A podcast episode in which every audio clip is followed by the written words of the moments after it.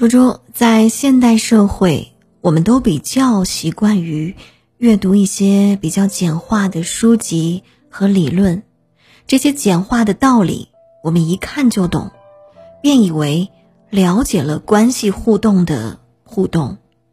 那，你生活当中和周围人的关系相处的怎么样？和你最亲密的爱人的关系相处的怎么样？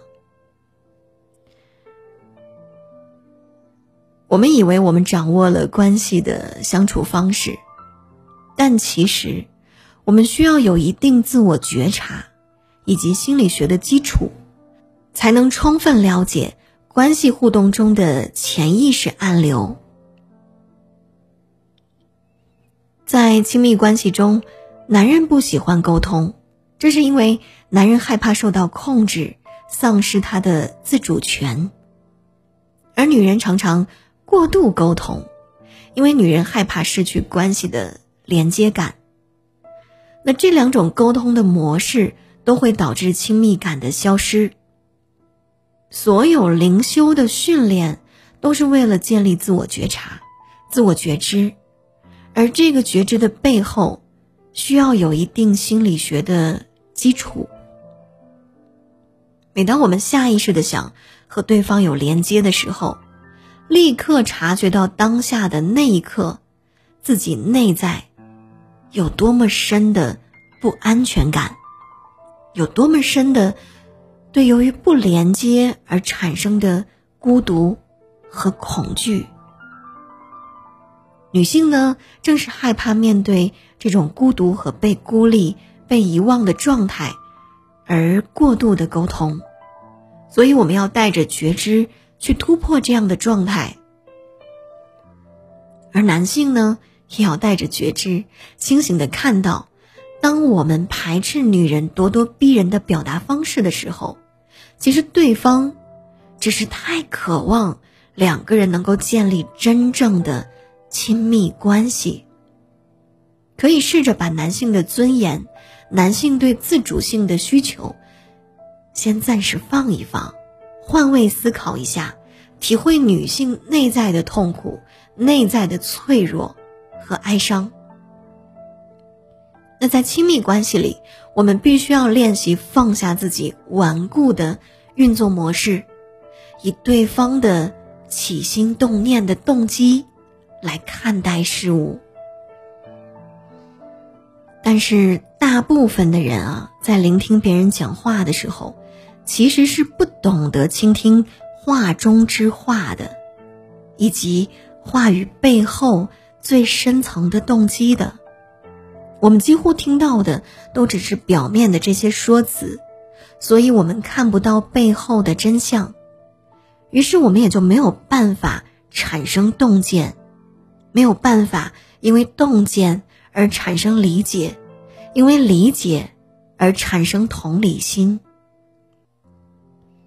那丧失了同理之心之后呢，一定会在争权夺利的过程当中延续非常长的时间。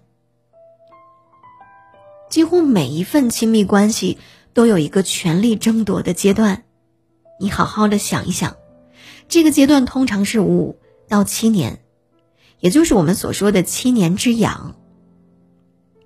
但也有很多的伴侣一辈子都生活在权力的争夺中。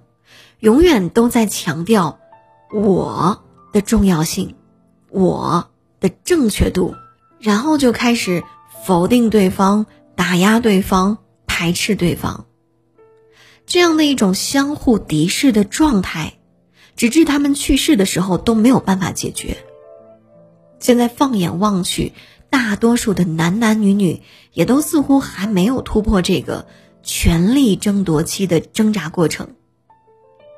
如果不能突破这个过程，我们就没有办法真正的付出手中的承诺。婚姻关系是需要被视为一份信仰的，亲密关系就是信仰。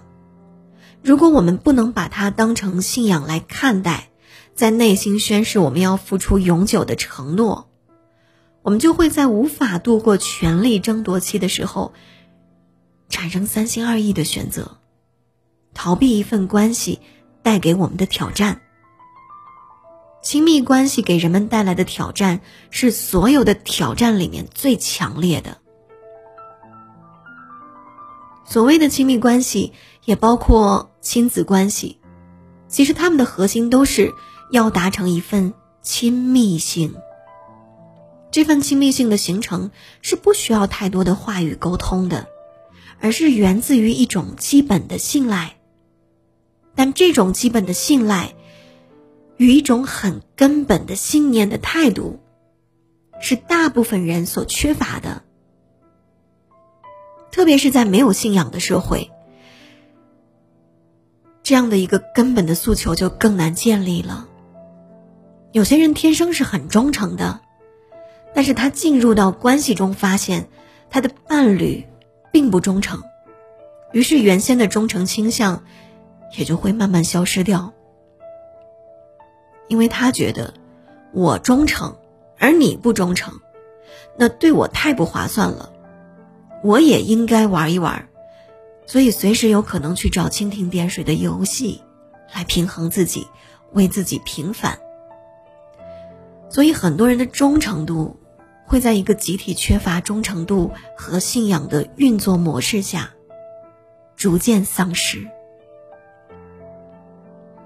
那么。在不忠诚的关系里面，我们得到了什么？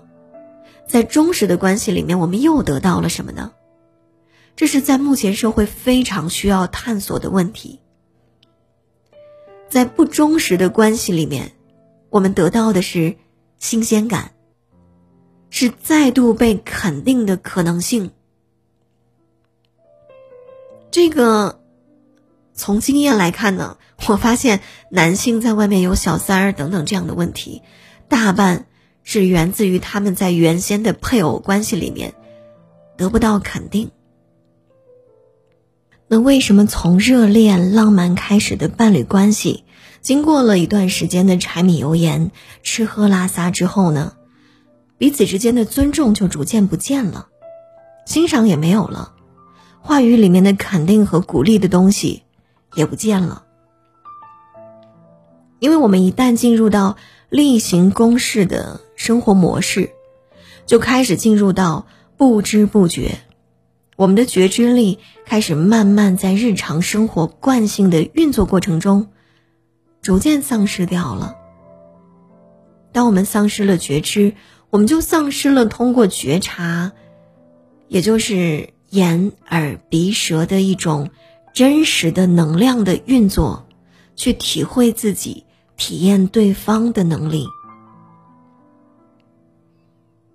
而会开始进入到头脑的运作。但头脑永远都是在惯性模式里运作的。我们会因为日积月累的和一个人相处，在这个人身上看到他的惯性模式，于是我们就会预测。他有这个表情的时候，会进入什么样的惯性模式？我们会在他的身上下一个结论，我们会对他保持着一个旧有的记忆。那这份记忆随时随地会形成我们对这个人的成见，一种认知的模式。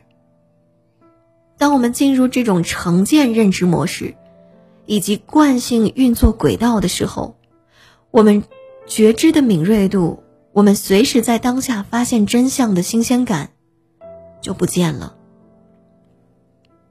当这份新鲜感不见了，我们又在对方身上设立了非常多预设的信念系统的时候，我们很可能就会有批判的言语随口而出，我们就会有一些讥讽的态度，而这些讥讽的。令对方感觉不友善的对待方式，会逐渐的让他丧失对你的信赖。时间久了之后，他可能就需要在外面寻找另外的肯定，而这个，就是大多数婚姻中出现问题、出轨或者变成陌路人的原因。有别的人会以新鲜的眼光看他。并且看到了他的真实面貌，或者是欣赏到了他的一些特质，这个时候他一定会在外面寻找到他的价值。所以，亲密关系中很多的问题，都是因为关系进入例行公事之后，所形成的一种对彼此固守印象的负面惯性而导致的。所以，所有的禅修，特别是在家的禅修，所强调的就是我们要在真实生活中与重要关系人的互动里，永远用崭新的眼光。看你眼前的对象，并以此为镜，反观自己。当你能够用崭新的眼光去看待你的伴侣的时候，也就是你能够随时觉察自己内在的惯性模式与投射在对方身上的执着偏见的时候。当你能把这些灌注在自己体内的模式和标签放下的时候，你就能够真正的。和对方产生能量的连接。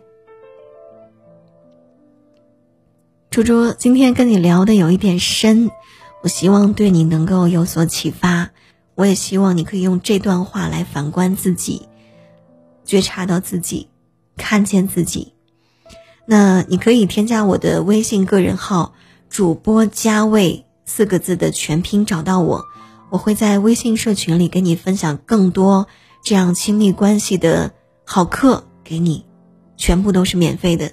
我希望接下来的一段时间，你可以过得更好，等你哦。我的微信个人号是主播加位四个字的小写全拼。